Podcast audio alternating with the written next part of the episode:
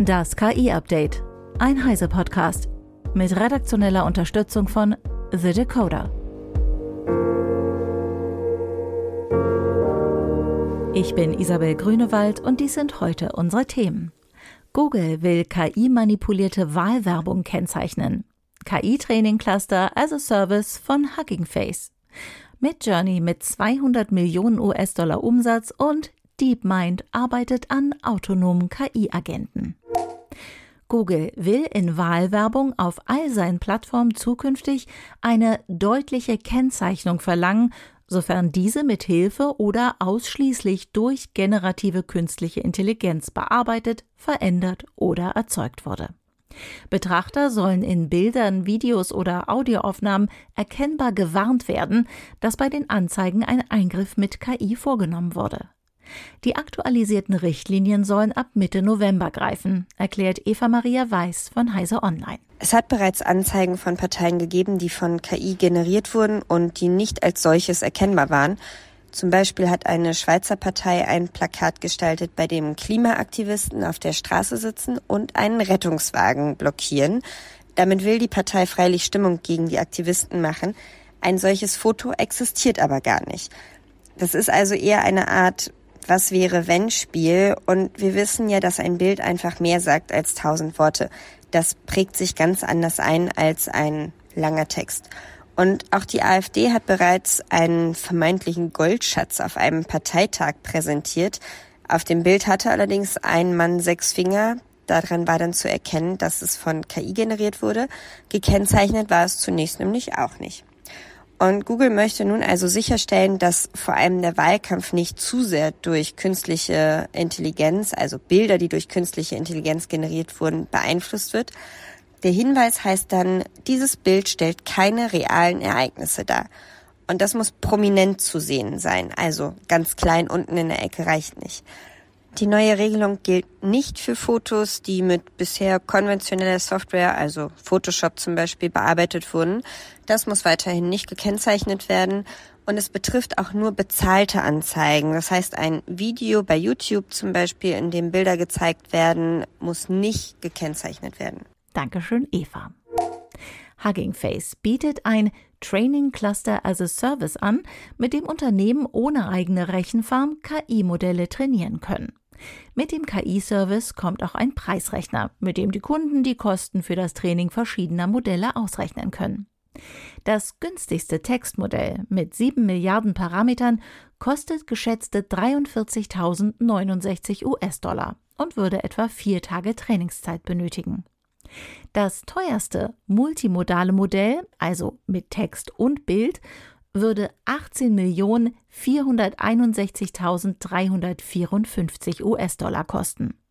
Dafür hat es 70 Milliarden Parameter, 7 Billionen Token Trainingsdaten und 184 Tage Trainingszeit auf 1000 Nvidia H100 GPUs. Trotz der hohen Kosten würde das teuerste Modell wohl keine Chance gegen GPT-4 oder Googles kommende Gemini-Familie haben, wenn möglichst viele Aufgaben in möglichst hoher Qualität erledigt werden sollen. GPT-4 soll laut Schätzungen zwischen 70 und mehr als 100 Millionen US-Dollar gekostet haben. KI-Spitzmodelle haben also allein aus finanzieller Sicht einen breiten Burggraben um sich und deutsche sowie europäische KI-Startups sind wohl unterfinanziert, wenn sie wirklich konkurrenzfähige Modelle trainieren sollen.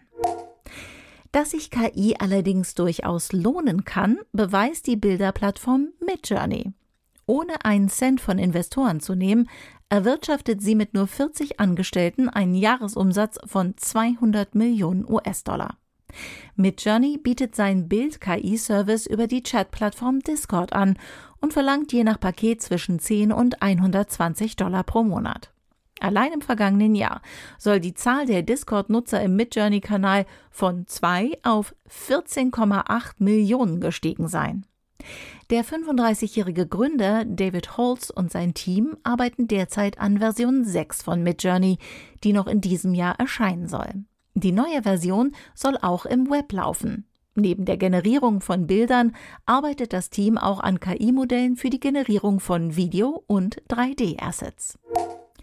Google DeepMind will Forschenden und Ingenieurinnen bei der Entwicklung zunehmend autonomer Sprachagenten helfen. Das kündigte Edward Grevenstätter, Forschungsdirektor bei Google DeepMind, auf X an. Max Schreiner von The Decoder mit den Einzelheiten. Erste Varianten solcher KI-Agenten gibt es bereits, etwa AutoGPT. Die Grundidee besteht darin, ein System zu schaffen, das durch eine Mischung aus Prompt Engineering, Selbstprompting, einem Speicher und anderen Systemkomponenten autonom ein bestimmtes Ziel erreicht. Mögliche Anwendungen reichen von der Erstellung einer einfachen Webseite über die Unterstützung bei der Recherche bis hin zur Synthese von Programmen.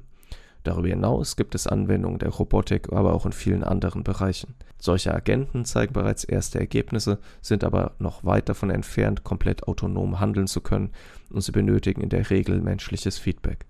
Die Autonomie und Generalität solcher Sprachagenten ist dennoch bereits für einige Alignment-Forscher ein Grund zur Sorge. Das Hauptziel von Alignment ist sicherzustellen, dass KIs im Einklang mit menschlichen Werten handeln und nicht ungewollte oder schädliche Aktionen ausführen.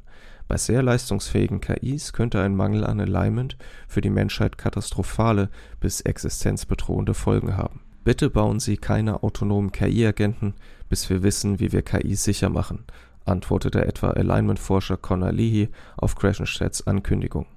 Leahy ist CEO von Conjecture AI, einem Unternehmen, das angewandte skalierbare KI-Alignment-Lösungen entwickelt. Auch die KI-Forscherin Melanie Mitchell bat um Auskunft, wie Gravenstedt zur Forderung steht, der Autonomie von KI-Agenten Grenzen zu setzen, um die Sicherheit zu erhöhen der antwortete, er sei persönlich daran interessiert, zunächst Fälle zu untersuchen, in denen die Autonomie oder Teilautonomie eine Human-in-the-Loop-Validierung als Teil des normalen Betriebsmodus beinhaltet, sowohl für die Sicherheit als auch für weitere Trainingssignale.